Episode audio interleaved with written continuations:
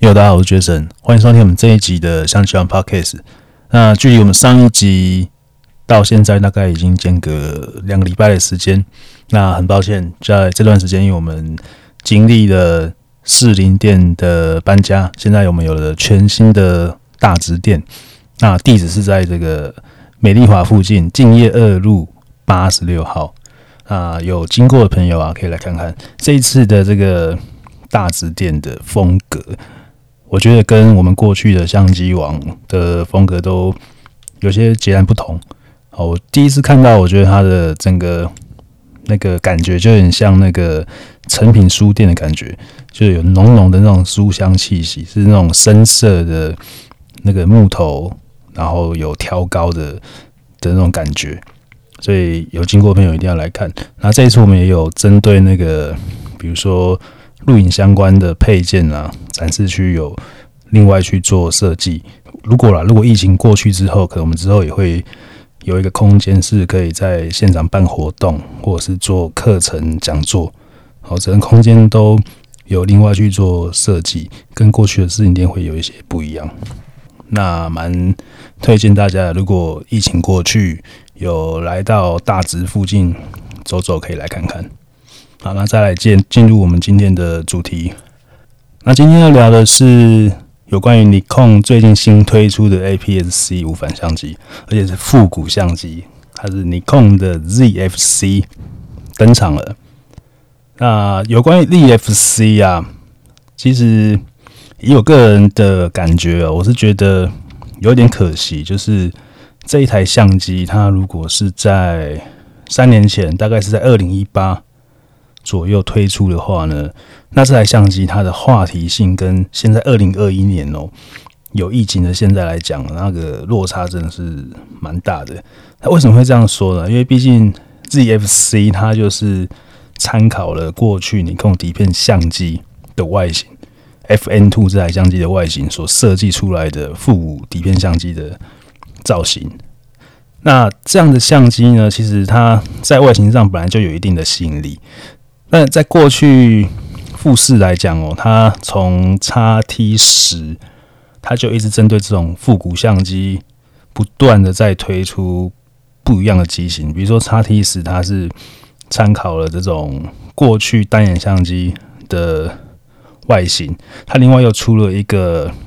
S Pro 系列的相机，它是参考了过去 RF 底片相机的外形。所以到现在来讲，这几年下来，其实。对喜欢相机的朋友来说，无反相机如果要找复古外形的相机，大概第一个会联想到的品牌就是富士这个品牌。所以尼康它这个时候推出了 ZF-C，当然我也不能说 ZF-C 现在推出其实时间晚了，然后就没有搞头了。其实也不能这样说，应该是说它的时机其实有点晚，相对来讲。那变成说现在复古相机的市场，其实绝大部分是在。富士的手上就是 FBSC 这一块，也没有其他的竞争者。那在这个时候，富士都已经立足了三年多的时间，尼控才推出 ZF-C。相对于尼控来讲，它的挑战其实是蛮大的。但是，当然，如果以现在来说，他如果再不再不打这张牌的话，尼控可能也没有什么其他的好的这个。操作方式，所以说这台像这应该说这步棋可以说是不得不下的棋啦。好，那只是说可能再来就要看这个市场的反应是怎么样。好，那我们今天就来讨论有关于 ZF-C，我们有做了一些整理。第一点就是你控的 ZF-C，它是采用了 Z 五十相同的感光元件，它只是在去做第二次的调校。对比之前的 Z 五十来讲，其实 Z 五十的表现，在那个时候我们在做评测的时候，就已经觉得这台相机的感光元件已经算是很不错了，而且它的高感光度的杂讯抑制能力算是非常好的。如果以现今的尼康 APS-C 相机来讲，Z 五十的感光元件表现可以说是目前我看到我觉得是表现最好的一个。当然也还没有更新的相机出了，它目前也是尼康目前 APS-C 感光元件最新的技术。有的人可能会说，嗯，这一次的 ZF-C 它其实是换汤不换药了，就是你感光元件还是用 Z 五十这块感光元件，那代表的是呃你的感光元件表现、感光度表现、画质表现就没有太大的进步嘛？你也只不过是去做一个呃调校，去做一个调整，那那个表现的你怎么调，差别都不会太大，这是一个。但是另外一点就是说，其实呃 Z 五十的表现已经很不错。所以 ZFC 它这个时候还是采用了 Z 五十这块感光元件呢，就代表它的拍照品质它其实是有一定的保证哦，其实它是经得起考验的，因为毕竟过去用 Z 五十的人评测这些，你在网络上都查得到，所以它画质表现到底好不好呢？你上网去看就看得到哦，所以这个就比较见仁见智一点。那当然你要说就是你控它可能。在技术上并没有新的突破，所以他才在用 Z 五十这个感光元件。那当然也是，因为毕竟尼康它在过去就是一直去采用的是 Sony 的感光元件，然后再去自己去做自己的影像处理去做调校这样子。啊，不过以过去的经验来看呢，其实尼康它在调校感光元件的表现一直蛮好的哦，甚至是在过去的年代，比如说像我记得很深刻的是。呃，五 D 四那个时候，Canon 是五 D 四，然后尼康是 D 八百、D 八一零，哦，还有后来出了 D 八五零，画素更高。那这这几代的感光元件呢，其实尼康的感光元件表现都是超过，就是评价来讲啊，哦，普遍都是比 Canon 要来的好的。哦，当然就是很大一部分是因为尼康用的是 Sony 的感光元件啊。不过话说来，那个时候。Sony 它也有它自己的全片幅的单眼相机 A 九九，好，可是 A 九九它的感光元件表现呢，反而没有当时的尼康的感光元件表现来得好，好，这就是我说，就是尼康它调校感光元件的的那个经验一直是很不错的，而且在市场上的评价也是算蛮高的，然后这是大家可以参考的部分。那再来就是我们要讨论有关于外观。它的复古造型，这一次参考了底片相机的 FM2 的外形。如果以我个人的角度来看呢，我个人是真的非常喜欢这一次 ZFC 的外形。哦，虽然刚刚前面也讲到了，我对它这个时间点推出复古相机，它的销量呢，到底是好或是不好呢？其实我还是。打了一个问号，但是我个人其实是非常喜欢复古相机的复古相机的外形，所以 ZFC 其实我也蛮喜欢的。然后加上它类 FM2 的外形呢，对我来说看到就像是吃了春药一样，会让人念念不忘啊。所以我不得不承认，我对尼控的底片相机呢，真的是有莫名的喜爱。这跟早期我使用过 FM2 跟一些 AI 手动镜拍照一段时间有很大的关系。不过要留意的地方是。这一次啊，因为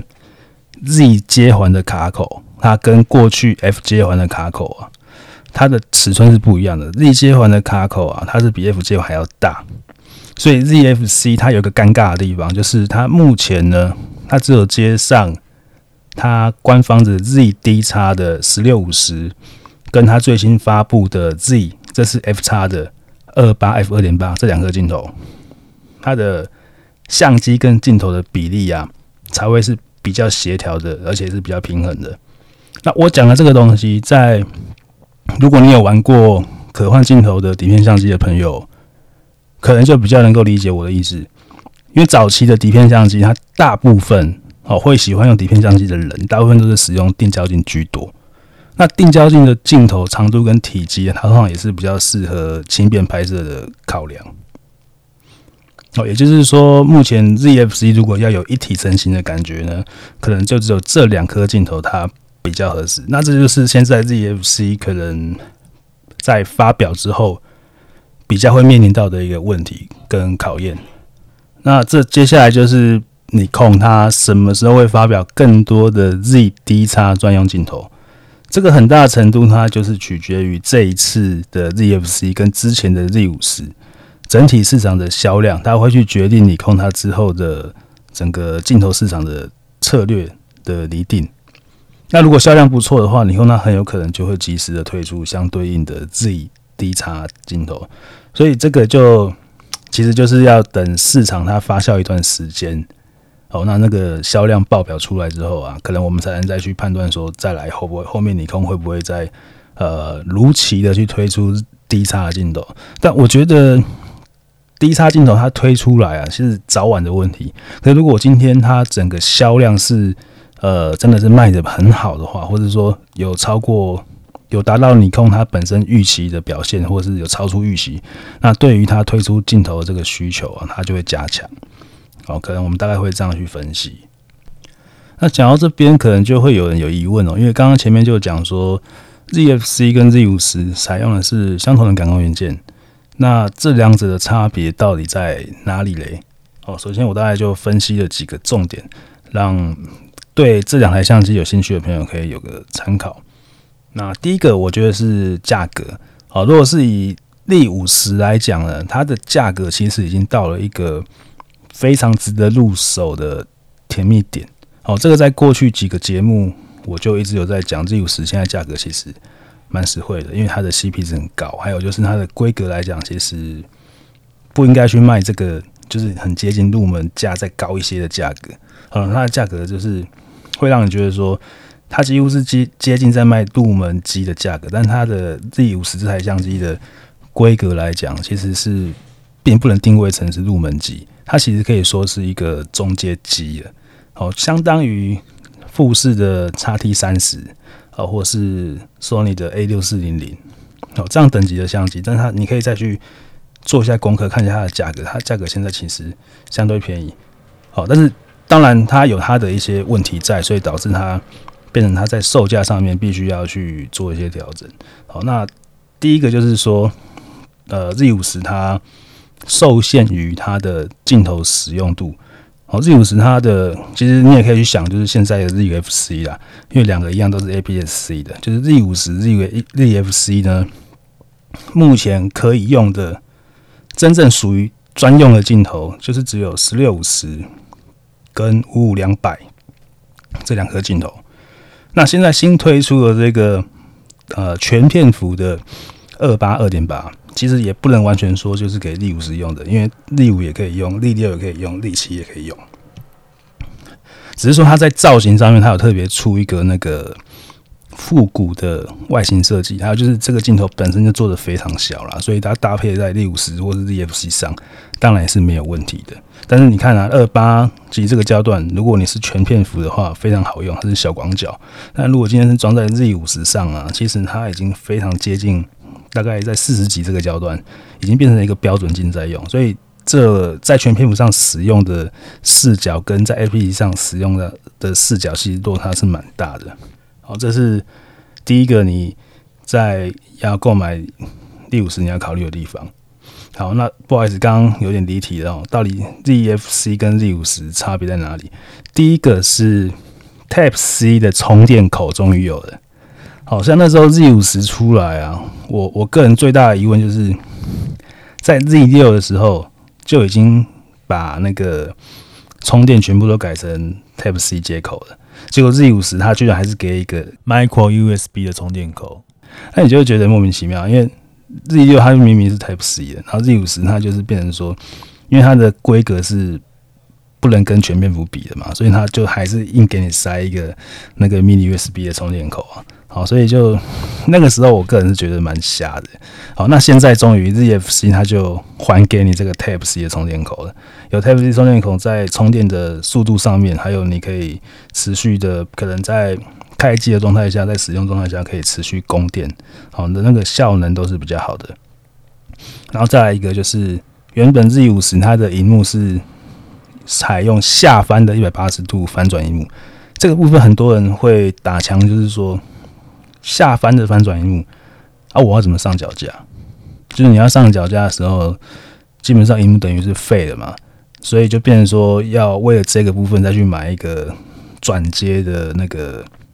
冷却支架。好，比如说我今天如果要下翻荧幕，然后我要上那个三点五的孔，要上脚架，我就要再去另外去买一些转接配件。好，这个是之前 Z 五十一直被诟病的地方，但是 ZFC 它也把它改成。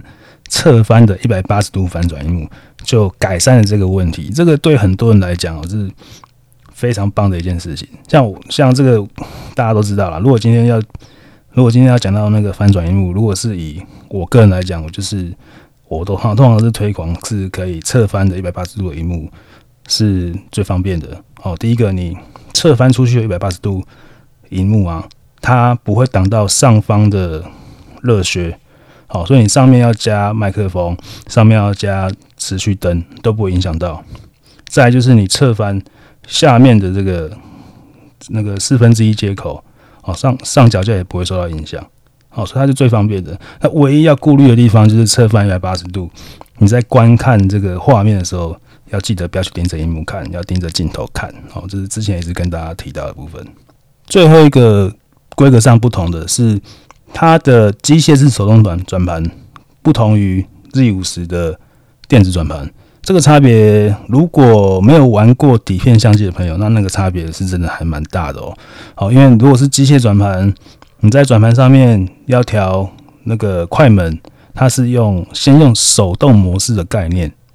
就是一片这台相机的操控，一切都是以手动模式为概念为基础去做操作，而不像 Z 五十，它是。呃，你要自动，你要你要半自动，你要全手动，是按照你的需求在电子转盘上面去上面去做调整。那如果今天是机械式的底片相机的那种设计，它的概念一切都是以手动转盘为基础。好，所以这个可能就是会变成你对相机的操作，确实是要稍微熟悉一点的人来操作呢，你会觉得比较好上手。那如果你还是新手来讲，可能就要需要。一段时间去摸索，可能要多翻一下说明书，可能要去多做一下功课，这样子。最后一个是价格，价格的部分，这一次 ZFC 啊、今天是七月五号。那到目前为止，台湾代理商国祥，他并没有发表呃 ZFC 相关的建议售价。那我是从国外用美金来换算成台币，单机身的部分 ZFC 的价格。大约是落在两万八千五左右。那 Kit 的主搭配十六五十的价格大约是落在三万二到三万三左右。那如果以这个价位来讲呢，虽然说我目前还不确定，呃，国祥它真正定价是多少。那如果暂时以国外的定价来看 ZFC 的话，那它这个价格呢，呃，我觉得相对来算合理哦，因为毕竟它是新机。然后在规格上跟 Z 五十，呃，还是有一定的区别，并不是哦百分之百说的规格都是一模一样，有些地方其实是有进步的。然后再就是外形，呃，对比很多人来讲，其实觉得外形是相对出色蛮多的啊，荧幕也有做了调整，哦，所以呃，以这次来讲，价格我觉得还蛮实惠的，甚至对比在之前我们提到的那个 Olympus 的 EP 七来讲，EP 七是 N 四三的。规格，那那个 ZFC 是 APS-C 的规格，这两者的呃目前的价位看起来呢，差异并没有太大。好，所以这是之后大家可以再陆续追踪的部分。那我们休息一下，听个音乐，待会再继续。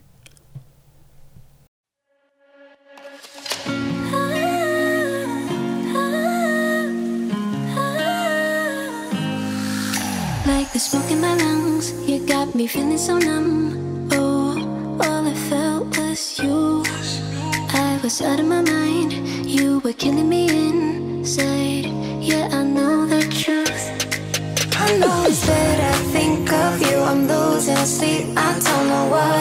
is you do The moment that you walked into my life I started to fall head to toe for you.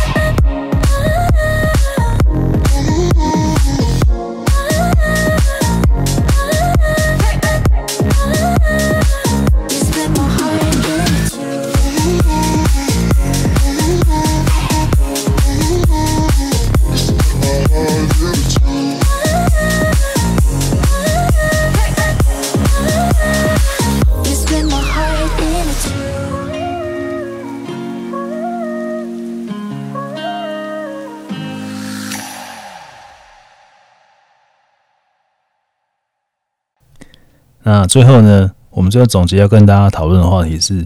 ，ZFC 它究竟是适合什么样的人来购买哦？那有关于这个部分呢，其实我对于我们自己呃相机王内部呢的门市人员呢，我们也做了一个内部的市场调查哦，就是如果第一台无反相机如果是尼康 ZFC，你会买单吗？哦，我是在我们的内部群组去稍微做一个市场调查，这样子，那结果再来就得到了一些我觉得蛮有趣的回复呀。好，那我在这边分享让大家参考一下。如果你想要购买那个 APS-C 的无反相机，我觉得这个部分你会得到蛮多非常专业的一些想法啊，你们可以做一个参考。那首先第一个回复，他是说不会。他是我们中校门市的服务人员，他说他不会买，然后他说他觉得因为镜头的外观跟机身不搭，他会这样讲的原因呢，是因为 ZFC 它毕竟是第一台尼康第一台复古相机的复古复古外形的相机，所以它目前为止唯一跟 ZFC 本身有搭的，就是它原本原装出的十六五十，它是复古造型，跟有一个特别为 ZFC 设计的二八二点八的复古镜头，哦，它那个可以算是特别版的。所以说，如果你真的很在意复古外形的人呢，我们这个同时讲的重点就是说，你如果你真的很在意复古外形，你就会非常要求机身镜头一体。那如果以现在 ZFC 的状况，它毕竟是第一台复古相机。其实整个跟它搭配的复古外形的镜头啊，都还没有很齐全状况下，他觉得他不会买。他的回答我觉得非常专业，但是这个 我个人会觉得啊，因为毕竟我们是比较长期在接触相机这一块的的人呐、啊，所以我们很多想法可能会比较看得比较远一点。好，那如果今天换个角度是新手来讲了，哦，他的。这个想法可能会完全截然不同，哦，但是这个部分我后面有另外一个问题，我继续回答其他同事就是所回答的问题。那另外一个同事回答是，他说他不会买，他会等第二台跟第三台后再看看。你看这些人，而这些人啊，因为因为以我们的角度来讲，就是说，其实我刚刚讲这些人啊，我们这些同事很简单嘛。我们手上其实不缺相机啊，我们本来手上就有固定在使用的相机，所以对我们这种角度来讲，就会变成说，这台相机，如果你要吸引到我在本来就有相机状况下，然后忍不住再下去买哦，那你这台相机的吸引力必须要非常非常大，要有非常大的动机，我才有可能去买。所以对他们来讲，都是老神在在。哦，所以他说等出第二台、第三台的角度，就是说，因为通常他们都会想说，因为第一台哦，第一台相机通常通常都会有一些小 bug 嘛，对不对？那等着他出第二台、第三台呢，就慢慢这些小 bug 就会有所修正，就是说稳定性会有所提高，品质会有所提高。那时候我再买哦，我不要当白老鼠嘛。哦，这个就是跟那个你要买 iPhone 手机一样啦。哦，通常第一台。全新规格的的手机出来，它难免会有一些小问题啊。好，那那个第一批的就是真的就是有可能会去当白老鼠啦。好，那你如果是在等到在之后出来的，你可能会这个风险相对会降低一些。哦，大概是这样的概念。那当然，其中也有一些同事会说，呃，如果 ZFC 的定价不贵的话，以它的外形来讲呢，确实会吸引到他，会想要试试看。好，所以这个部分这样的声音也是有的。那也有人提到，就是我刚刚前面讲的，就是他觉得他不会，因为他觉得镜头的选择目前还是偏少了一些。哦，他想要等到镜头的选择再多一点，会再考虑。那也有也有部分人是觉得，呃，既然要买到可换镜头相机呢，他就要直接上到全片幅。哦，这个这个这这一派其实以我的认知来讲呢，他一直都是都是有的哦。因为呃，如果今天你真的要投资在相机上面，哦，其实呃，最对绝大部分人来讲哦，终点通常是在落在全片幅啦。哦，所以如果今天你买你你买一台相机是买 APS-C，同时也代表着就是，呃，你在过去的之后的几年哦，只要再换机换成全片幅的几率其实是有的哦。除非当然我也有遇过一些客人，他是一直在使用 APS-C，没有上全幅的哦。不过这个以比例来说呢，真的可以说是相对少数的然哦。通常跳上全幅的人还是比较多哦，这是大家可以参考。那还有人，当然其中还有人就是说他完全不会啦，因为他是 Canon 的派别，哦，就是今天只要不是 Canon，他都不会考虑，哦，所以这种就是比较始终铁粉的，哦，这个也是要考量在里面的。那再来就是也有同事说，就外观部分呢，他觉得 ZFC 的复古外形哦，其实认真来讲是比富士好看。但是富士的优点呢，它不是赢在只有复古的感觉，它是还有底片的模拟。这是富士它毕竟行之有年一段时间，呃，在整个布局上面的优势啊。好，那讲到这边呢，呃，以上这一些问题的回复啊，其实大部分是以比较专业者的角度，或者说就是在这个产业别内的内部人员，他们。看到这个产品讯息会有这样的看法，我觉得这个部分呢，对于新手来讲，呃，其实是蛮好的一个参考的依据。所以，呃，如果正好是你想要买 APS-C 相机的朋友，我觉得以上这一些我们同事的回复呢，大家可以好好来参考。那接着我就又在问了，因为他们实在太专业了嘛，对不对？所以我就觉得说，你们没有必要这么专业嘛，因为其实大部分哦，现在会。想要购买那个 APS-C 无反相机的朋友来讲啊，大概有很大一部分其实是新手了哦，所以我就又提出了另外一个问题是说，如果一个新手角度来说呢，你觉得 ZFC 会吸引得到你吗？哦，那就是你不要去带任何专业角度去看这台相机，你就把你自己想象成你是新手这样子。那在这样的问题之下呢，结果我得到的回复呢，对比刚刚上面第一个问题呢，就确实有有所不同。第一个是大直店的同事，他回复了，他说他觉得他会有兴趣，因为外形呢蛮不错的，然后而且呢也很像尼康底片时期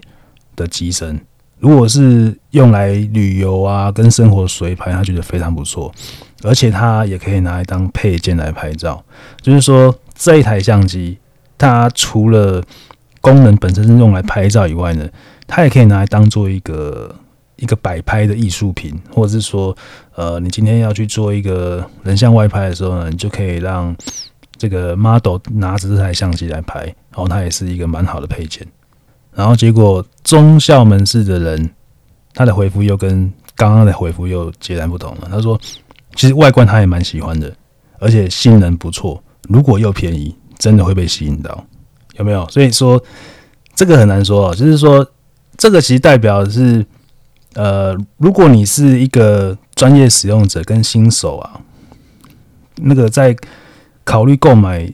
相机的角度是会完全不同。如果今天是完全新手，其实真的很容易就会被相机的外形给吸引。通常是外形先吸引你，然后你才会再去看它的规格。可是如果你是在行内的人，或者说你本来就不缺相机的人，你会相对理性很多。你就不会那么容易的被呃漂亮的外观给吸引，你可能就会真的会去抽丝剥茧的去看这台相机的规格，它的整体的性能是不是符合你的需求？哦，所以这个是真的是截然不同。那最后一个我们同事回复呢，这个我觉得也蛮值得参考的。他说呢，他还是不会买，因为他觉得如果要装逼，它的外形赢不了富士，然后呢，价格带呢并没有竞争力，性能它没有比 Sony 强。而且他要是 APS-C，他没有兴趣。那当然，他又讲了，如果说刚刚他讲的这个没兴趣，是以他个人角度了。哦，但是如果是以新手部分呢，通常就会觉得说，哇，外形好好看哦，会很想买。哦，但是这个热潮呢，它通常就是一阵子而已。这个部分他讲的其实蛮中肯的哦。比如说，我们可以去参考。呃，过去一直销量还不错的 N 四三的，比如说 GF 系列的相机。还有 Olympus 的 N 四三的 Pen 系列，或是 OND 的系列的入门机，其实它的外形也都蛮好看的。但是呢，毕竟它要卖外形，都是针对新手。但是你也知道，新手他总有一天会成长成熟手，对不对？你今天相机买了一台之后，你只要用个两年三年。慢慢你就熟悉了嘛，那你熟悉之后，你就慢慢会变得理性起来，你就会觉得买相机不仅仅是只有外观好看而已，哦，它内在也是很重要。所以我觉得我这同事讲的蛮中肯的，大家可以参考。所以大部分的同事呢，都会觉得复古外形确实第一眼都有被吸引到，但是其实讲真的，如果今天你一个品牌你要能够长期的生存下来啊，外形真的你只能当做是。第一步了，哦，就是第一步，你有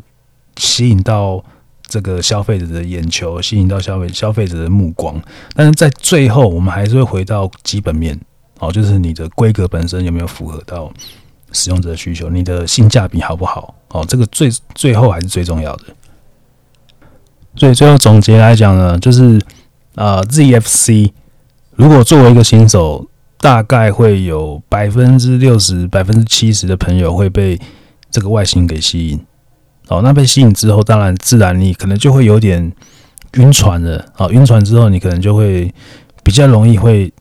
突然就是说没有比较没有理性消费这样子。好，但是如果你是本身就不缺相机的朋友呢，你会相对理性的去做就规格上去做做确认。哦，这台相机它到底值不值这个价格？你会。抽丝剥茧的去把它翻出来去查清楚，好，所以就比较不会有这种